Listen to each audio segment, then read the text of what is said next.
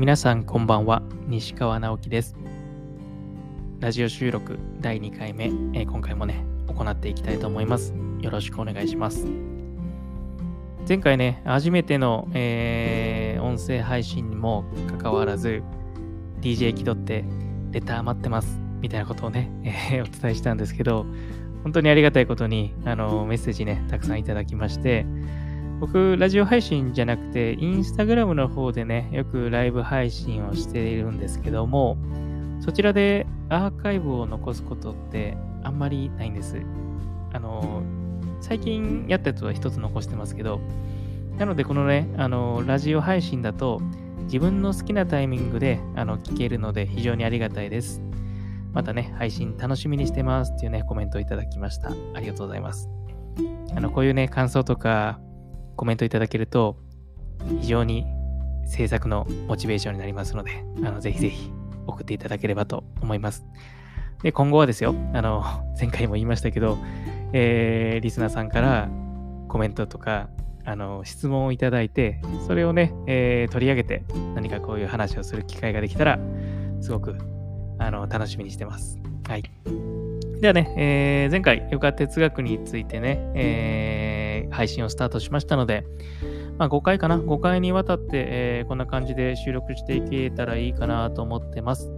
前回は、実は間違っていた心の止め方、ね、えーっていうタイトルで少しお話をしました。これなぜかというと、ヨガスートラというね、えーまあ、ヨガの哲学の教科書みたいなものがありまして、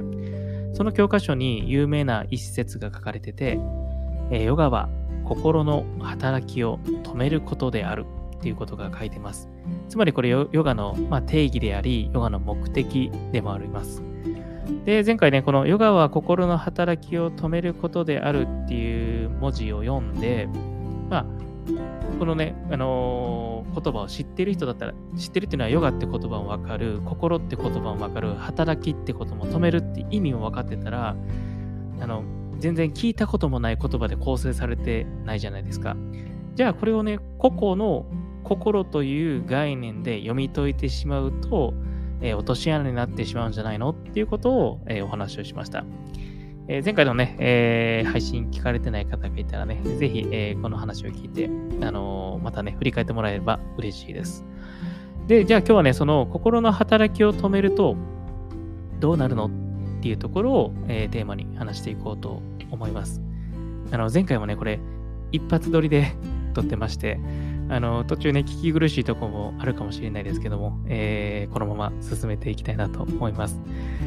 で、あのーじゃあね、前回のね、あのテーマで、ヨガの哲学では心をチッタ、ね、その心ってチッタね、チッタをブッディ、マナス、アハンカーラっていうね、3つで構成されているよっていうことを定義してるんですけど、ここで大事なこと、あのーそれぞれね、僕も含めて持つ心の定義を、ヨガがこう言うからといって、書き換えてほしいっていうことを僕は推奨してるわけではなくて、前回のインスタライブでも少しお伝えしたことなんですけど、ヨガ哲学を学ぶときは、自分が経験してきた知識とか、いろんなね、あの物事の考え方っていうのを横に置いといて、別の新しいノートを開いてそこに勉強を始めると分かりやすくなると思います。自分が学んできたこととか、あの経験則をあの持ちながら、ヨガの考え方と照らし合わせていくような学び方すると、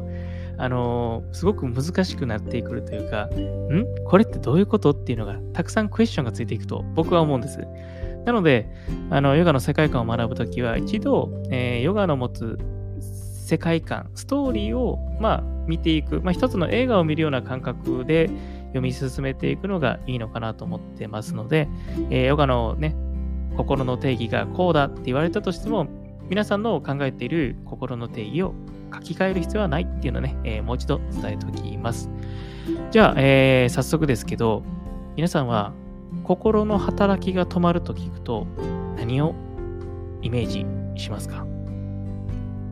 はい。シンキングタイムです。どうでしょうね。心の働きが止まったら。えーよく聞くのはね、えー真っ白の世界とか、まあ、無ってやつですね。ありなしのね、無。無の世界がそこにあるんじゃないかなって、えー、想像する方が多いんじゃないかなと思います。じゃあ、ヨガのこの教科書には何て書いてるのかなって見ると、次のね、説なんだけど、心の働きが死滅された時には、純粋干渉者たる真我は自己本来の体にとどまることになる。いや、なんか難しい言葉がたくさん出てきたと思います。僕も初めてこのね、あの、ヨガスートラというね、本を読んだ時に、この説に出会った時に、ちんぷんかんぷんでした。まあ、ここではちょっとね、簡単にどういうことかというと、えー、心の働きが止まったら、本当の私に出会えるよということ、えー、こんな感じで訳していきましょうか。あのもっとね、詳しく言うとね、出会うっていう言葉じゃないことをね、使う方が適切かもしれないですけども、ここは分かりやすいように、えー、ヨガのね、教科書では、心の働き止めてどうすんねん、ね、心の働きを止めると、本当の私に出会えるよっていうことを伝えたいそうです。どうでしょう、えー、心の働きが止まったら、皆さん今イメージしていたような無の世界であったり、あのー、真っ白な世界がっていうことイメージされてたんじゃないでしょうか。それよりも、なんか本当の私に出会えるって、ファンタジーみたいな世界観になったんじゃない？ね、えー、このね、ヨガ独特の世界観と僕は思ってます。これは、あの、次のね、えー、ボリューム3でこの世界観についてお話をしていこうと思いますが、えー、今回はこの心の働きが止まった時に、まあ、本当の私に出会えるんですけど、その本当の私に出会うために